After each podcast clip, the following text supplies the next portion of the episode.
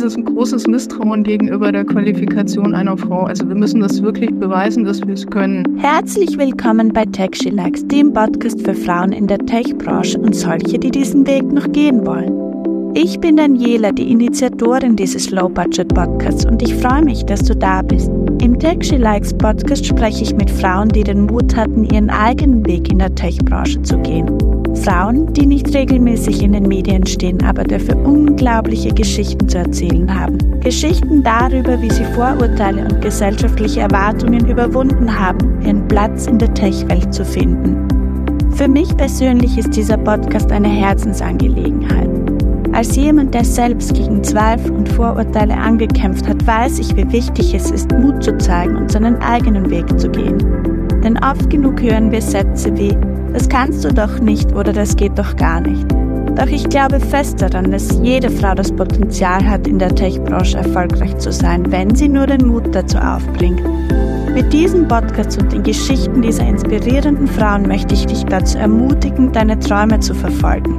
Denn wie hat die Physikerin und Nobelpreisträgerin Marie Curie schon gesagt? Träume dir dein Leben schön und mach aus diesen Träumen eine Realität. Also, lass uns loslegen. Wie ist es dazu gekommen, dass du Professorin für Software Engineering wurdest? Also eigentlich wollte ich früher mal was anderes, also ich wollte Archäologie studieren, aber ich habe dann auch eingesehen, dass das nicht vernünftig ist, also habe ich geguckt, was interessiert mich noch. Ähm, zum Glück sind das viele Themen. Äh, bin dann eben also in den Technikbereich gegangen, weil ich das interessant finde, weil ähm, Forschung war so ein Thema, was ich spannend fand, also Neues zu entdecken. Habe mir auch solche Wissenschaftssendungen im Fernsehen angesehen und hatte auch den Eindruck, da arbeiten Leute, die echt begeistert sind von dem, was sie tun. Und das wollte ich dann auch. Also zum Beispiel hatte ich äh, während dem Studium eigentlich erstmal nur wegen dem Geld äh, auch Nachhilfe gegeben, äh, weil das ein, ganz guter Job war, den man gut zeitlich auch vereinbaren konnte und habe dann festgestellt, dass tatsächlich auch Wissen lernen und auch Wissen weitergeben auch so meine Mission ist.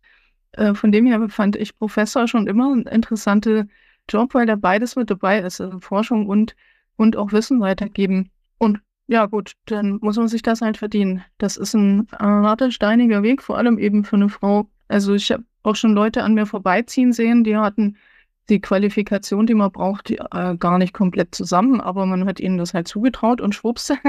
äh, und äh, gab ja in den 90ern diese Studie von Veneras und Walt ähm, über diese Qualifikation von Frauen. Und die haben festgestellt, dass wenn eine Frau eine Professorenstelle bekommt, dann hat sie die Qualifikation, die man dafür braucht, schon doppelt und dreifach. Und äh, genauso ist bei mir auch, dass äh, die Zahl stimmt.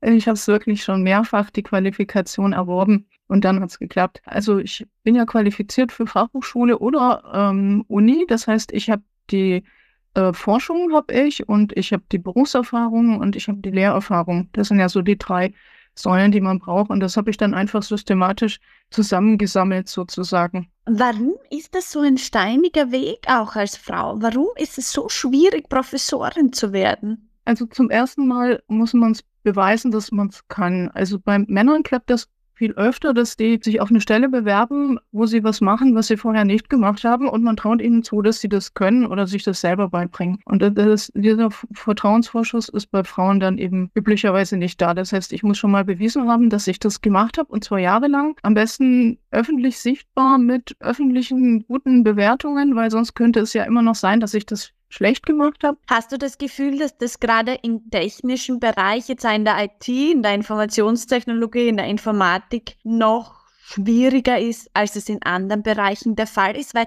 alleine, wenn ich mir jetzt anschaue, so in den Schulen, in den Kindergärten, generell der Bildungsbereich ist so lange weiblich. Und irgendwann auf einmal, an der Uni eigentlich, bricht es dann und auf einmal wird es dann männlich. Ja, also eine gute Frage, weil ich bin ja in den anderen Fächern nicht drin.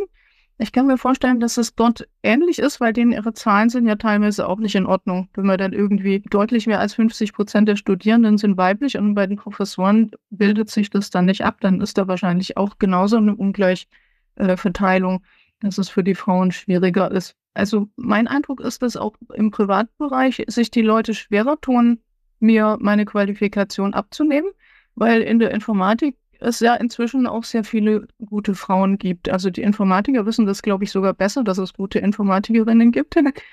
Auch wenn dann natürlich manche dann immer noch hartnäckig äh, leugnen, also einfach nicht wahrnehmen, dass es kompetente Frauen gibt. Wie gesagt, ich kann schlecht sagen, kann mir aber gut vorstellen, dass auch in Medizin oder Germanistik oder so Frauen halt genauso diskriminiert werden. Aber für manche ist es noch extra schwierig, sich vorzustellen, dass eine Frau programmieren kann, zum Beispiel. Ein typisches Argument ist, meine Frau interessiert sich doch auch nicht für Computer. Dann sage ich immer, kann ich doch nichts dafür. Jeder hat andere Interessen. Das hat mit mir gar nichts zu tun. Die, die kann sich ja äh, für Stricken interessieren oder so. Das ist ja ihre Sache. Und ich interessiere mich halt für Computer. Also Männer interessieren sich auch nicht alle für Informatik. Aber es ist manche, für manche echt schwierig zu verstehen, dass es unterschiedliche Frauen gibt. Tatsächlich, ja. Und jetzt haben, sind wir gleich quasi mit dem Schweregrad eingestiegen ins Interview. Es ist so schwierig und es ist so ein steiniger und auch so ein langer Weg. Jetzt mag man vielleicht gerade, wenn man das als junges Mädel hört, als äh, jemand, der sich vielleicht umorientiert, denken, warum sollte ich mir das dann überhaupt antun, wenn das so schwierig ist? Angenommen, ich bin jetzt deine Tochter dass er sich vielleicht auch die Frage stellt, Mama, warum sollte ich den Weg dann überhaupt gehen, wenn ich bei dir gesehen habe, wie schwer das ist? Ja, ich habe es schon oft gehört äh, von Kindern, von Physikern zum Beispiel, dass die gesagt haben, alles bloß nicht Physik ähm, weil die gesehen haben, wie steinig der Weg in der Wissenschaft ist und gesagt haben, mache ich nicht. Kann ich auch nachvollziehen. Letztlich würde ich auch meine Tochter gar nicht dazu überreden. Also wenn die sagt, ich will Tiermedizin machen, dann würde ich nicht sagen, ach, mach doch lieber Informatik. Dann würde ich sagen, ja, super, top. Weil das äh, war zu meiner Zeit schon so und ich glaube, es ist immer noch nicht so viel besser, dass wenn man als Frau etwas Technisches macht, äh, dass man es dann wirklich wollen muss. Also muss die Schmerzen ja dann aushalten können. Und das macht man ja nur, wenn man weiß, dass man auf dem richtigen Weg ist. Also wenn das, wenn mir das Thema Spaß macht und ich das interessant finde und denke immer noch, das ist, äh, ist das, was ich machen möchte. Da werden halt dann alle ausgesiebt, die es nur halbherzig machen. Ja, was ist das, dass die quasi äh, dranbleiben lassen hat? Also mein ähm, Hauptthema ist ja Software Engineering, aber das ist ja immer noch ein weiter Bereich. Da habe ich so drei Schwerpunktthemen, die wirklich spannend sind. Nämlich das eine, warum gibt es denn so viel schlechte Software? äh, deshalb beschäftige ich mich mit Requirements Engineering. Da muss ja jeder als Anwender manchmal drunter leiden, dass die Software nicht tut. Und wo man dann denkt, so, meine Güte, warum haben die da nicht dran gedacht? Hat das denn nie jemand getestet? Äh, und das andere Thema ist Datenschutz. Das ist super wichtig. Also man sieht ja in Science-Fiction-Romanen, was passiert, wenn das mit dem Datenschutz nicht funktioniert. Ähm, und das, äh, als drittes dann noch so künstliche Intelligenz. Da kann auch in der Zukunft einiges schiefgehen. Und das sind halt die heißen Themen, die unsere Zukunft auch dann gestalten. Und das ist natürlich spannend. Das ist nicht einfach nur äh, so ein bisschen intellektuelle Gymnastik, sondern da geht es darum, die Gesellschaft zu gestalten. Das war jetzt schon sehr spannend, dass du gesagt hast, es geht darum, auch die Gesellschaft zu gestalten. Jetzt ist ja das Ziel von Tech She Likes eben diesen Purpose und Impact gerade im technischen Bereich in der Informatik nur stärker hervorzuheben. Inwieweit war dir das wichtig, ähm, dass so Impact Purpose quasi vorhanden ist in deinem Job? Meiner Doktorarbeit, die habe ich mir auch schon äh, so ausgesucht. Das ging dann damals in Richtung Umweltschutz. Also es ging um Wasserstofftechnologie und da habe ich Computersimulationen gemacht. Das hat mich damals dann auch schon motiviert, ähm, da hart dran zu arbeiten. Also ist mir persönlich wichtig. Ähm, man steckt doch ziemlich viel Zeit in, in seinen Job und das ist ja Lebenszeit, die verloren geht. Und wenn ich da irgendwas machen würde, was völlig sinnlos ist, das äh, fände ich dann schade. Als du dich damals ja quasi für das Studium eingeschrieben hast, ist das Marketing bei dir angekommen, dass man eben damit auch was verbessern kann, die Welt zum besseren Ort machen kann? Ich habe mich schon vorher informiert, was man denn dann hinterher so macht.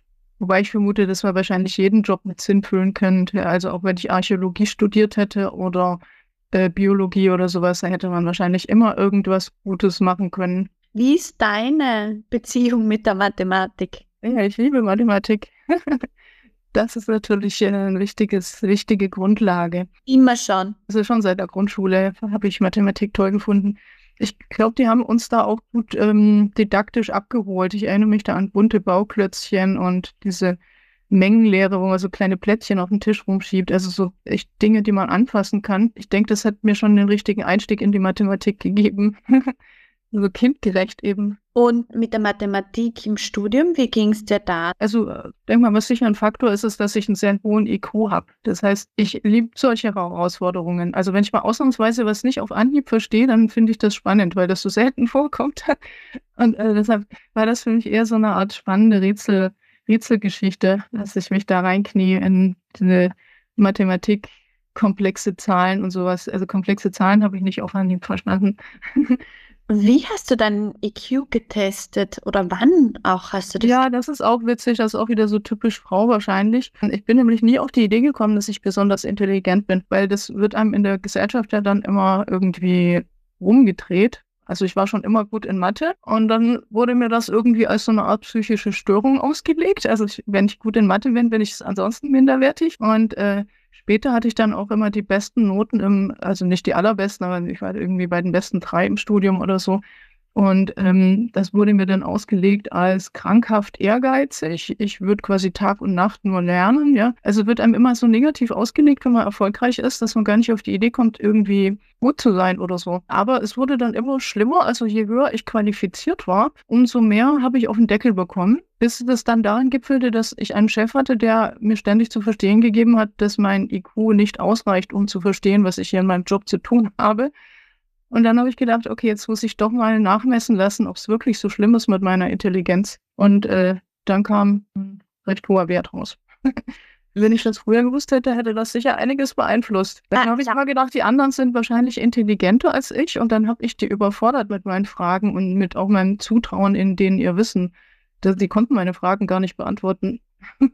Was hat es nach diesem Test mit dir gemacht? Hast du da einen Selbstbewusstseinsschub dann auch bekommen? Oder wie, wie, wie war das dann, als du das gewusst hast? Ich bin jetzt auch ein äh, Mitglied bei Mensa, da kann man sich dann vernetzen und ähm, tatsächlich typische Geschichte von Frauen, dass die erst dann so mit 30, 40 oder so sich testen lassen. Und dann hat auch eine gemeint, ja, es dauert so zwei Jahre, bis man es überhaupt erstmal kapiert hat. Wenn das ja komplett das Selbstbild auf den Kopf stellt. Aber wenn man vorher immer gesagt bekommt, du bist minderwertig und auf einmal so, ups, Moment. ich habe das nie messen lassen oder so. Ich, ich glaube, ich würde mir auch nicht messen lassen, weil ich hätte da zu große Angst davor, dass vielleicht, dass ich, dass ich enttäuscht wäre.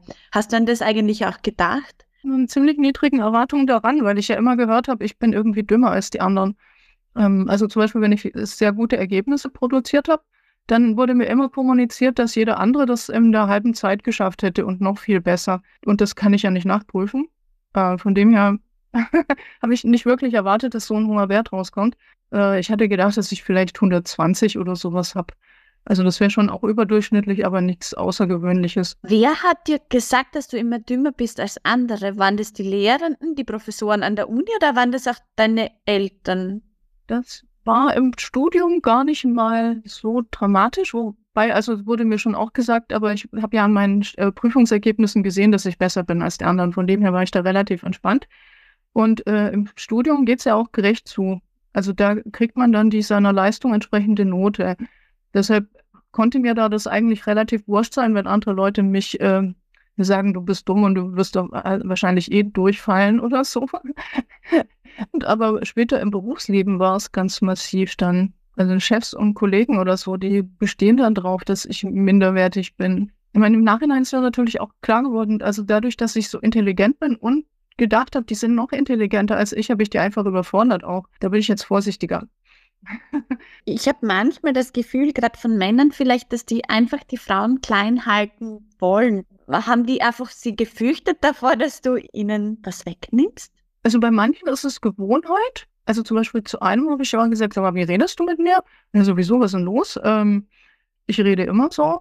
Ich so, nee, mit den männlichen Kollegen ja nicht. Und dann habe ich mal erlebt, wie er mit seiner Frau redet. Und habe ich gedacht, ah, da kommt das her. Das ist einfach Gewohnheit, ja. Der hat einfach gewohnheitsmäßig immer, wenn eine Frau was sagt, dann das in den Dreck getreten und gesagt, oh, blöd, doof, ne? Aber bei manchen war es natürlich auch Strategie. Die haben wahrscheinlich gemerkt, dass ich ihnen überlegen bin. Ich finde es voll spannend, dass du das jetzt gesagt hast, weil mir ist es auch tatsächlich mal so gegangen. Ich habe mir irgendwie immer geärgert über einen Kollegen, warum der irgendwie so mit mir redet.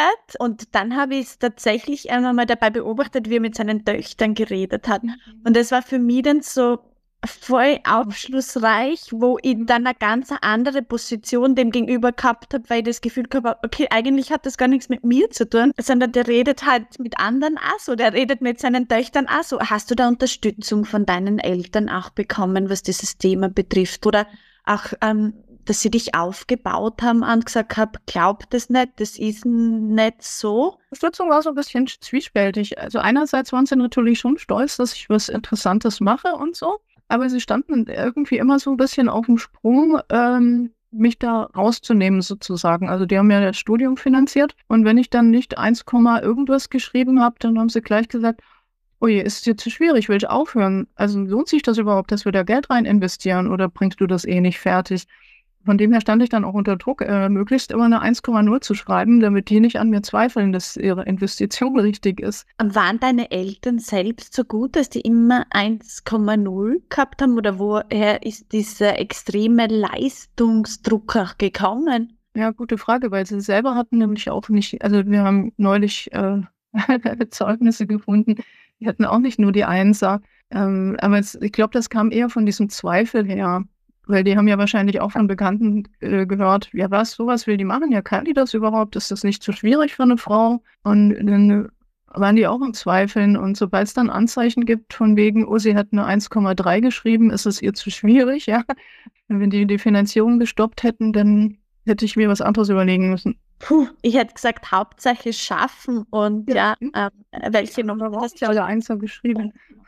Vor allem sagt die Note so oft ja nichts darüber aus, ob du jetzt intelligent bist oder nicht, sondern da hängen ja viele andere Faktoren dran. Und manchmal ja. ist es ja vielleicht ein Glück oder Unglück gerade. Auch mal eine mündliche Prüfung, die ging ziemlich schief. Da habe ich dann eine richtig schlechte Note gekriegt, weil dieser, also meiner Meinung nach war das auch eine Diskriminierung.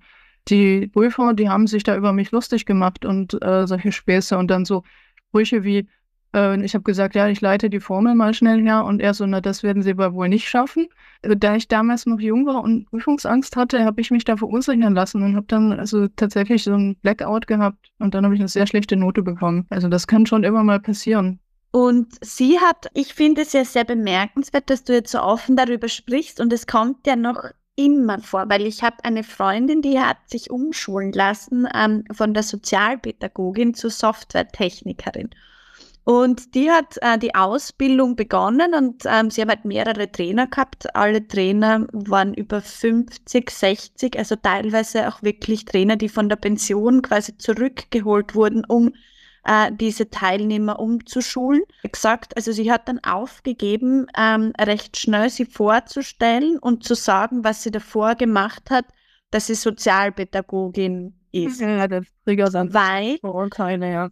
Genau, sie hat immer irgendwelche blöden Kommentare äh, es sind immer blöde Kommentare gekommen, aber nicht nur auf die nicht nur wie sie das erzählt hat, sondern einfach immer wieder durch.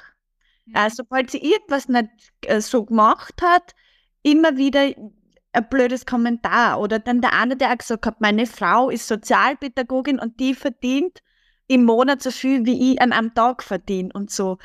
Wenn man wirklich selbstbewusst ist, dann äh, macht einem das ja nichts aus, aber äh, so schlicht ist es dann auch nicht, weil wenn ich dann eine schlechte Note bekomme, steht die im Zeugnis, ja. Und wenn ich durchfalle, bin ich durchgefallen und äh, das kann man nicht ignorieren. Also hast du da auch mal beschwert? Als ich jung war, habe ich gedacht, das kann ja wohl nicht sein und habe mich dann beschwert und habe dann festgestellt, dass ich da völlig gegen Mauern laufe. Also die Männer halten da zusammen und teilweise dann eben auch die Frauen. Also wenn ich dann auch äh, zum Beispiel Mobbing oder so erlebt habe und habe dann Zeugen gesucht, die mich dann unterstützen würden, wenn ich die Person anzeige, ja, dann wusste keiner von irgendwas. Also die halten dann schon dicht.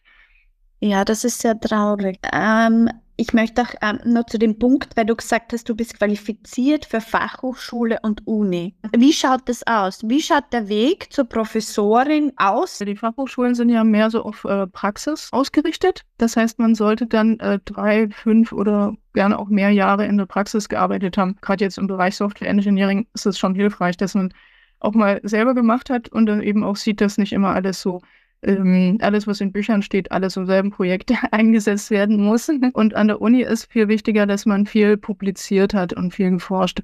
Und da ist Berufserfahrung nicht gefordert. Manchmal stellen sie sich auch blöd an. Also es scheint dann geradezu zu viel zu sein. Aber bei den Studenten kommt es ganz gut, wenn ich an der Uni denen Software Engineering beibringe und die wissen, ich habe das auch schon in der Praxis gemacht.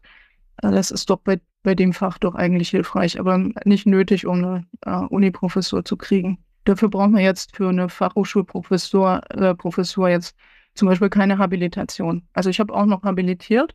In Österreich ist ja Titel und Co. schon sehr wichtig. Also wir sind ja schon sehr fanat darauf, was am Papier steht und von welcher Institution quasi dieses Papier ist. Auch nicht so wichtig in der Informatik, weil der Fachkräftemangel ist. Das heißt, da sieht man manchmal ziemlich wilde wilde Lebensläufe, wo Leute dann auch eine Stelle bekommen, obwohl sie nicht alle Qualifikationen zusammen haben, einfach weil man es ihnen zutraut oder irgendwas anderes anrechnet oder so.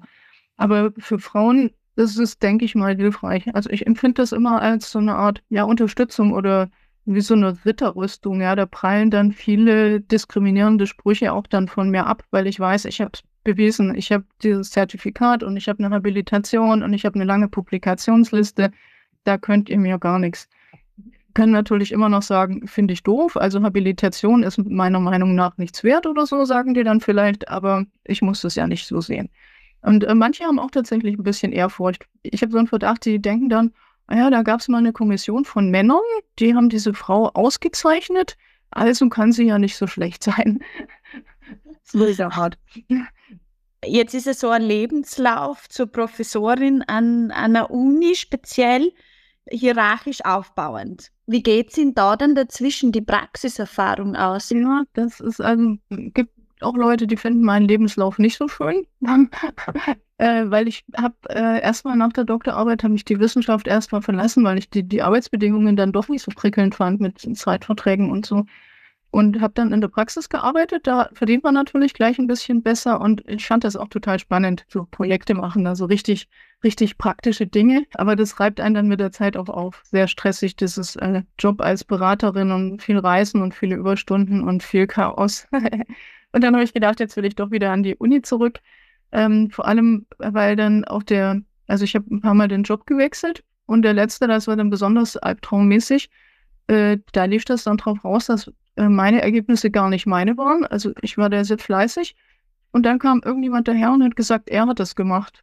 Und dann hieß es ja, dann hat der in die letzten drei Monate nichts gearbeitet. Und das ist schon traumatisierend, dass da einfach jemand daherkommen kann und sagen, ich habe das Dokument geschrieben. Und äh, dann bin ich an die Uni zurück, weil habe dann den Vorteil auch gesehen, dass äh, wenn ich an der Uni was leiste, dann ist das wirklich auch meine Leistung. Das er kann mir niemand mehr wegnehmen. Auch so eine Publikationsliste, die die wächst dann und belegt, was ich gemacht habe. Ja, dann bin ich wieder eingeschert ins Unisystem.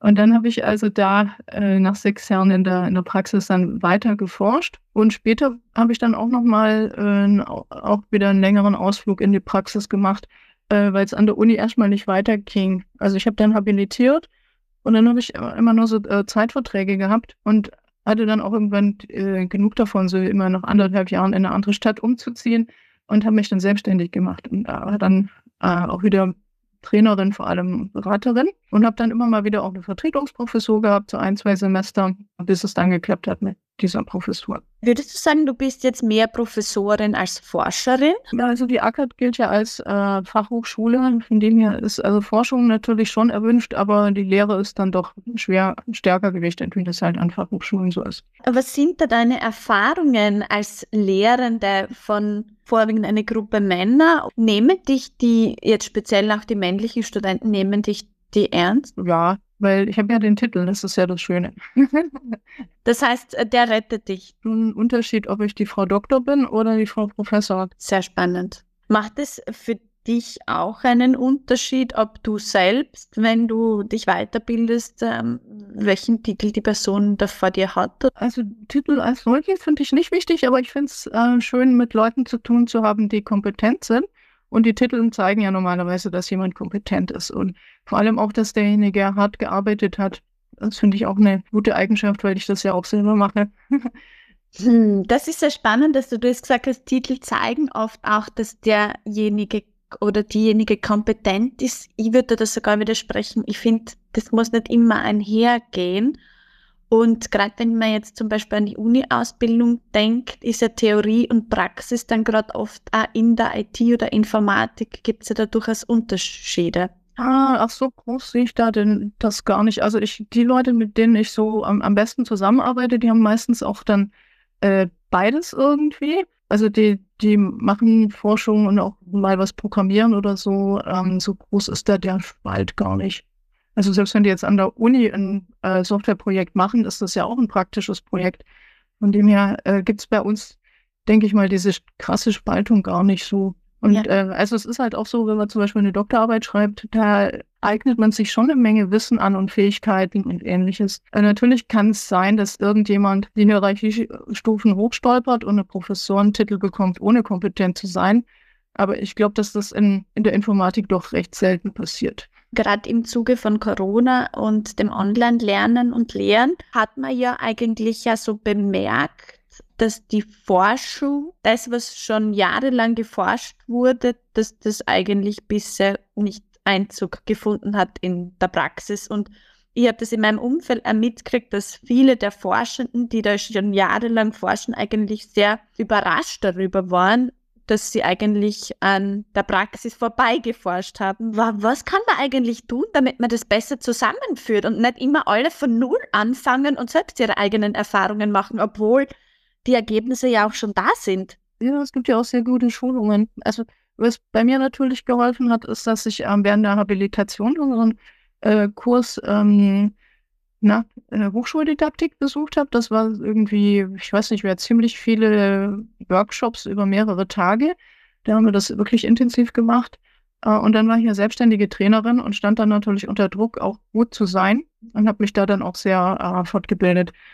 Aber das ist halt im Moment so, dass man das eigentlich äh, aussetzt oder so. Also es ist gerade in der Informatik äh, wichtiger, wenn man Dozent ist, dass man sich inhaltlich auskennt. Äh, didaktische Qualifikation wird gar nicht mal so äh, geprüft oder so.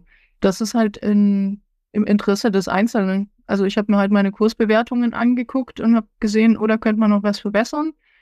Ähm, zum Beispiel kamen dann so die Beschwerden, ähm, man wird mich so schlecht hören in so lauten äh, Raum. Und dann habe ich eben noch Kurse besucht zum Thema Stimmenbildung und sowas.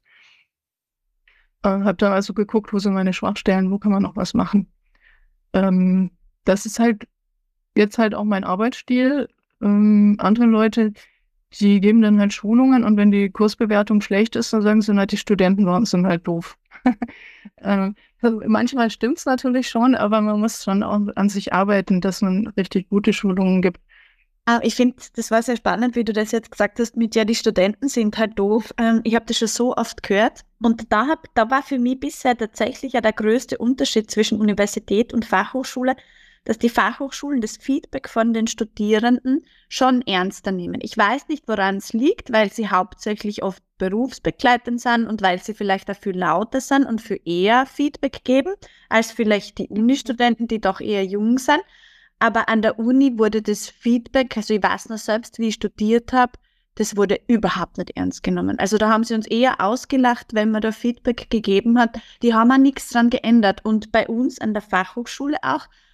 Die Uni ist ja ein Forschungsinstitut, das so ein bisschen Lehre macht, sozusagen. Äh, das heißt, für die Dozenten ist oft die Lehre auch nicht so wichtig und vielleicht auch für die Uni als solche. Also wenn jemand einstellen, gucken sie mehr auf seine Veröffentlichungsliste als auf seine Begeisterung für die Lehre. Und an der Fachhochschule ist äh, umgekehrt. Also die sehen sich ja vor allem als Ausbildungsstätten. Ähm, die machen auch Forschung, äh, um sich weiterzubilden, aber die machen vor allem diese Lehre. Also es ist auch so, dass der Professor an der Fachhochschule auch doppelt, doppelt so viel Lehre macht wie der äh, Uniprof. Und äh, die haben dann einen anderen, äh, anderen Qualitätsanspruch, setzen auch ihre Professoren, denke ich mal, mehr unter Druck, dass die gute Lehre machen wenn ich das so höre und ich möchte vielleicht, mein Ziel ist es mal Professorin zu werden, wie geht man diesen Weg jetzt heute mit diesen unterschiedlichen Institutionen dann am besten? Ähm, also eigentlich wollte ich schon äh, an die Uni gehen. Das mit der Berufserfahrung, das hatte sich ja eher versehentlich ergeben sozusagen, weil ich erstmal die Uni verlassen habe. Und dann wollte ich schon an die Uni, deshalb habe ich ja dann auch habilitiert. Aber dann habe ich halt irgendwann gesehen, okay, jetzt bin ich 40, jetzt ist nicht mehr so wahrscheinlich. äh, jetzt muss ich mich auch an den FHs, FHs bewerben. Aber eigentlich es macht schon mehr Sinn, sich zu konzentrieren, weil äh, nur mal schnell äh, drei Jahre Berufserfahrung zu sammeln, dass man sicherheitshalber auch für die FH qualifiziert ist, das würde ich nicht machen. Ich habe mein PhD zum Beispiel auch sehr spät begonnen, kurz bevor ich 30 wurde. Und das ist ja eigentlich auch nicht der übliche Weg, sondern man macht sein Bachelorstudium, man macht sein Masterstudium, man macht sein PhD und dann geht es weiter, wenn man auf der Universität bleiben will. Hast du das Gefühl, dass sich da was bewegt? Ja, da hat sich auf jeden Fall viel getan. Also früher hatten die ziemlich äh, stringenten Lebenslauf. Äh, man hat dann äh, irgendwie mit 42 oder so konnte man gerade noch verbeamtet werden als Professor und danach war Schluss. Äh, und auch wenn ich mich für Förderungen äh, beworben habe bei irgendwelchen Institutionen, dann kamen die da an mit, ah, ihre Doktorarbeit ist aber schon so lange her und so weiter, da gibt es keine Förderung. Oder sie haben ja in der Praxis gearbeitet, da sind sie ja gar kein Forscher und solche Späße. Ähm, also die hatten dann Schwierigkeiten mit Lebensläufen, die nicht so zielstrebig genau auf die Professorenstelle hin, äh, hinarbeiten. Also damals war das, deshalb war 40 ja auch so die, die, die Schallschwelle für mich, wo ich gedacht habe, so, oh, jetzt, jetzt werde ich alt im Sinne der Verbeamtung. Äh, und das haben sie aber inzwischen gelockert, also sowohl die Regeln für die Förderung von Forschern, ähm, da hat man jetzt mehr Zeit, ähm, weil die gingen zum Beispiel davon aus, dass man irgendwie nach der Doktorarbeit irgendwie spätestens fünf Jahre später eine Professorenstelle hat. Äh, das ist nicht zwangsläufig. Äh, und auch an den, für die Verbeamtung haben die auch die, die Altersgrenzen erhöht. Was muss man noch können, wenn man sagt, es klingt so spannend, was du machst, ich würde auch echt gerne in die Richtung gehen. Was muss man da mitbringen? Forschung äh, und Lehre oder Lehre und Forschung, je nachdem, was man hin möchte. Also Habilitation war auf jeden Fall gut, um dann auch diese Lehrerfahrung zu sammeln. Ähm, weil es darf ja nicht jeder einfach so äh, Lehre machen an der Uni. Also irgendwo muss man die mal äh, sammeln. Genau, und dann äh, wichtig ist eben, dass man nicht nur forscht, sondern vor allem publiziert. Also was nicht publiziert ist, existiert nicht. also da muss man einfach sich reinknien. Gleichzeitig muss man auch seinen Lebensunterhalt verdienen, ähm, aber ist einmal auch gucken, was, äh, wie sammle ich Punkte. Jetzt ist ja das Publizieren ganz was anderes als die Mathematik ist. Ist dir das immer leicht von der Hand gegangen? Also es verlangt eine Menge Fleiß und Disziplin, eine sehr gute Publikation zu erarbeiten. Da muss man auch äh, frustresistent sein, weil manchmal hat man schon den Eindruck, man ist auch missverstanden worden. Ja, also ich bin ein Genie und die haben es nicht erkannt. ähm, man muss halt lernen, das, was man gemacht hat, seine Genialität dann eben auch so auszudrücken, dass die Gutachter beeindruckt sind. Also man muss äh, auch diese Fachsprache lernen und eben diese, wie schreibe ich eine Publikation oder auch wenn man Forschungsanträge einreicht, muss man eben lernen, wie, wie geht das. Wie hast du das gelernt? Also hast du da Kurse dann quasi an der Uni besucht oder wie hast du dir da geholfen? Also das Publizieren, das war Learning by Doing. Als äh, Doktorand hat man ja einen Betreuer und da schreibt man mit dem zusammen die Publikation. Ich liefere die Inhalte aus meiner Doktorarbeit und er dreht dann meine Publikation so lange durch die Mangel, bis ich sie perfektioniert habe. Auf die Art lernt man es dann. Und dann bekommt man ja von der Zeitschrift oder Konferenz von den Gutachtern auch nochmal qualifiziertes Feedback und sieht dann auch, was man hätte besser machen müssen und so weiter. Und dann lernt man zu der Zeit. Ähm, gleichzeitig ist man dann oft auch selber Gutachter. Das heißt, man hat auch mal die andere Sicht und sieht dann an sich selber auch, ähm, was habe ich denn dann für Fragen, wenn ich so eine Publikation lese? Was hätte mir noch gefehlt? Und äh, dann lernt man das einfach so durch diese, diese vielen Feedback-Schleifen, die man dann dreht. Man muss natürlich auch netzwerken, also man muss natürlich auch sichtbar sein. Dass dann die Leute sagen, ah ja, die Frau Herrmann, die kenne ich und die war doch auf der Konferenz und dies und das und oder die hat doch, also ich bin zum Beispiel bei der Gesellschaft für Informatik sehr aktiv, dann habe ich da noch ein paar Titel. äh, Herausgeberin einer Zeitschrift zum Beispiel und Präsidiumsmitglied. Und das ist natürlich schon sehr schick. Aber wie geht sich das denn auch alles aus? Ich meine, mir ist schon bewusst, gerade wenn man so eine Karriere hinlegt, so eine Karriere macht, dann arbeitet man oft Tag und Nacht und da gibt es kein Ende und kein Anfang. Ja, es gibt halt auch noch Menschen, Frauen vielleicht, die werden Mütter ist man da dann automatisch weg? Gute Frage, weil eigentlich ist das tatsächlich so ein 60-Stunden-Job pro Woche. äh, weil man muss ja sehr viel machen. Man muss ja ähm, als erstes ja erstmal den Job machen, für den man bezahlt wird. Und wenn da die Forschung nicht dazugehört, macht man das in der Freizeit. Und genauso auch mit den Ehrenämtern. Wenn mein Chef nicht sagt, das darfst du in der Arbeitszeit machen, dann mache ich es in der Freizeit. Äh, das heißt, da wird schon 150-prozentiges Engagement gefordert. Also wie man das mit Kindern macht, weiß ich jetzt nicht. Ja, das frage ich mich auch immer. Also es müsste sich einfach total viel ändern. vielleicht ist das ja schon erwünscht, dass man mit voller Leidenschaft sich reinstürzt, um Professor zu werden und die Welt zu verändern.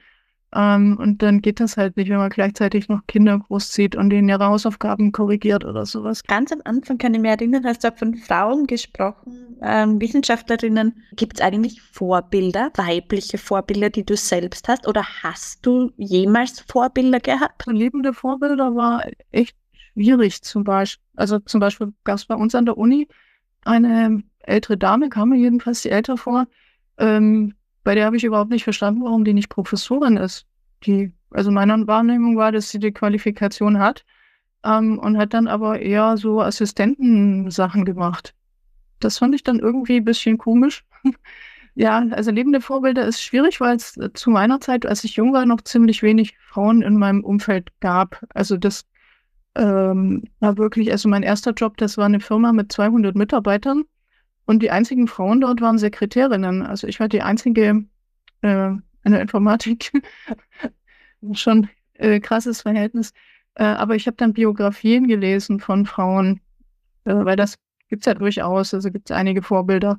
Und äh, da habe ich dann aber auch schon gesehen, harte Arbeit und viel Frust. Ich lese auch ganz viele Biografien und ähm, was mich jetzt auch hellhörig werden hat lassen, ist dieses Thema, du warst die einzige Informatikerin und die Frauen waren im Sekretariat. Ich war, gestern war so ein Vorfall, dass im Sekretariat bei uns in der Schule das Internet ausgefallen ist und ich bin gerade in dem Moment bei der Tür reingegangen und dann sagt die eine Sekretärin, na, die Daniela Wolf ist Informatikerin, vielleicht kann die uns auch helfen. Und ich weiß nicht, vielleicht bilde ich es mir ein, aber ich habe schon so den Eindruck gehabt von den älteren Sekretärinnen so ein Schmunzeln und so, na, ob die das jetzt kann. Ja, wobei ja oft das gar nicht unser Job ist, ja, also auch Drucker reparieren ist eigentlich nicht mein Job. Also, dass ich das dann doch manchmal hinbekomme, ist einfach, weil ich ein Bastler bin. Also, wenn ich jetzt, äh, sagen wir mal, äh, Kellnerin wäre irgendwo, könnte ich es wahrscheinlich genauso, weil ich das einfach so gelernt habe, weil ich halt meinen Drucker einfach mal selber auseinandernehme. das hat nicht zum Studium dazugehört und ist auch nicht Teil meiner Jobbeschreibung, aber wird trotzdem von uns erwartet, ne, dass wir alles reparieren können.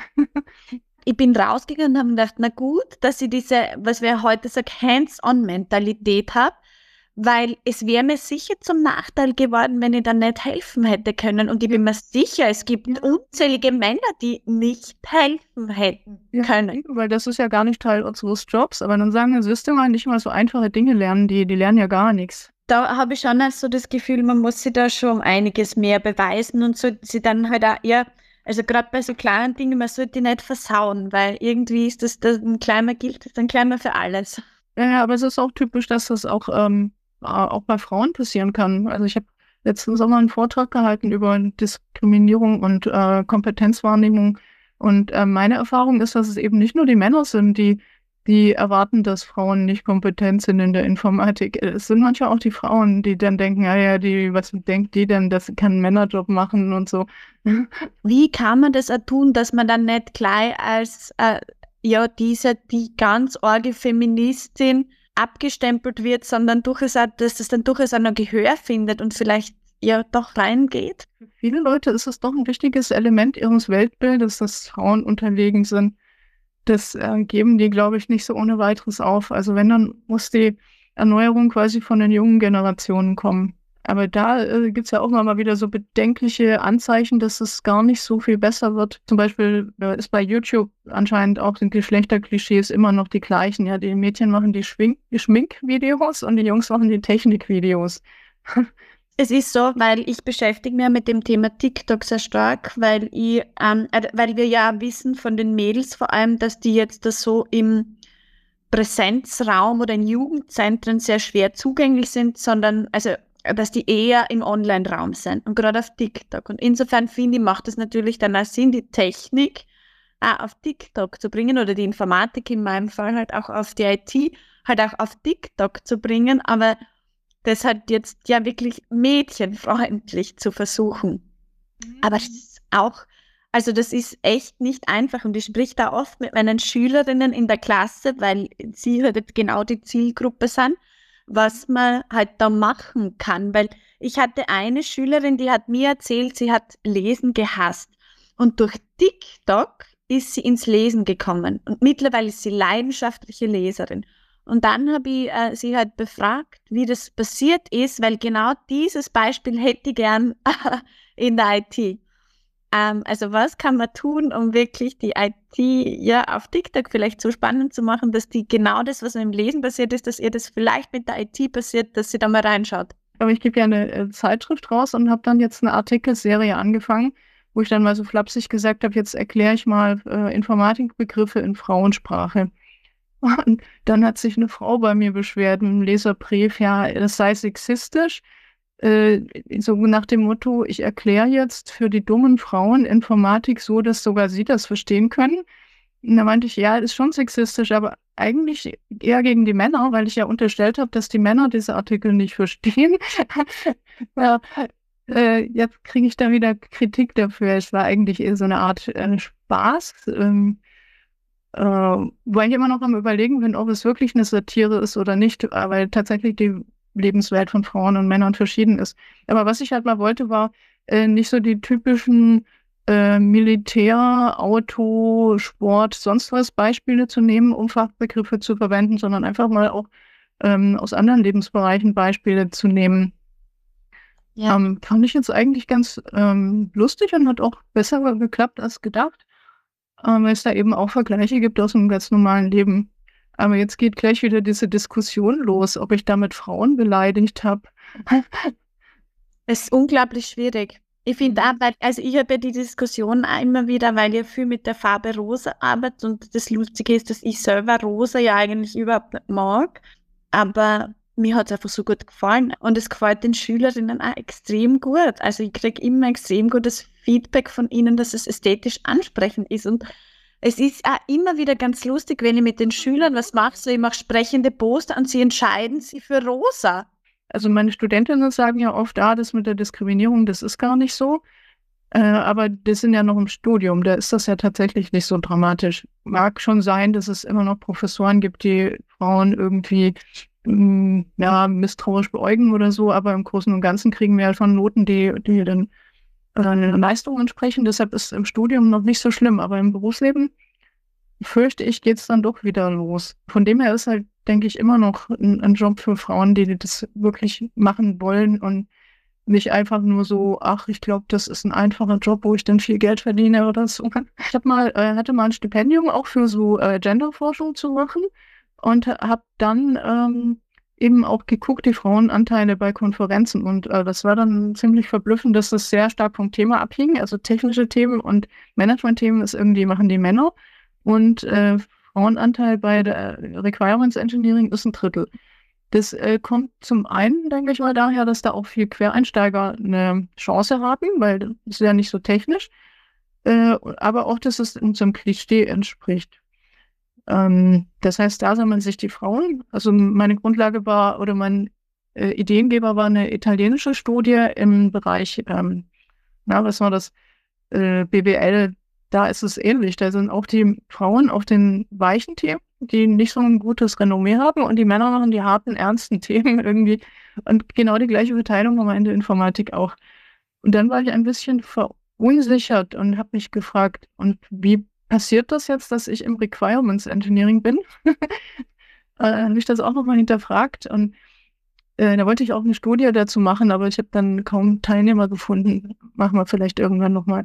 Weil das wäre nämlich die spannende Frage, ähm, wo biegen wir denn dann falsch ab, dass wir die Themen machen, die auch ähm, so typisch Frau sind und dann sind wir innerhalb der Informatik doch wieder irgendwie am Rand, äh, weil dieses Requirements Engineering ist zwar spannend und wichtig und so, aber es ist sehr schwer, zum Beispiel Fördergelder für so ein Software Engineering Techniken, also für Methodenentwicklung zu kriegen.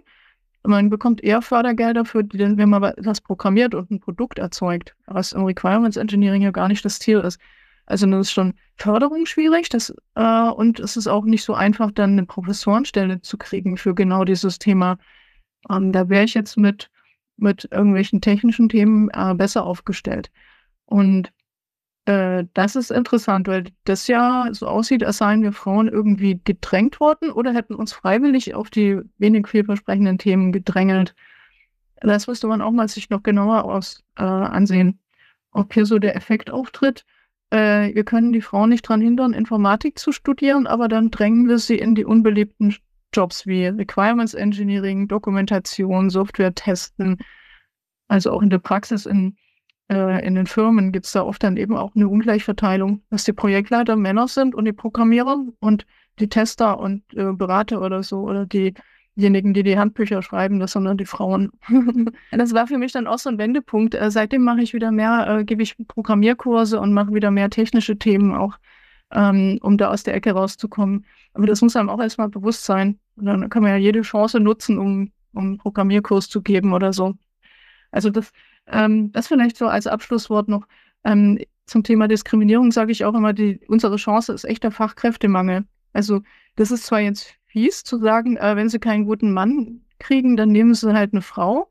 Aber das ist halt unsere Chance, weil wir dann halt zeigen können, dass wir es können. Auch wenn die alle dann misstrauisch sind und denken, oh je, ob die das kann und so, äh, wir haben immerhin eine Chance.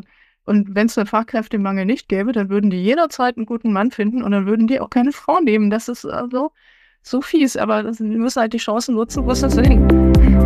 Vielen, vielen Dank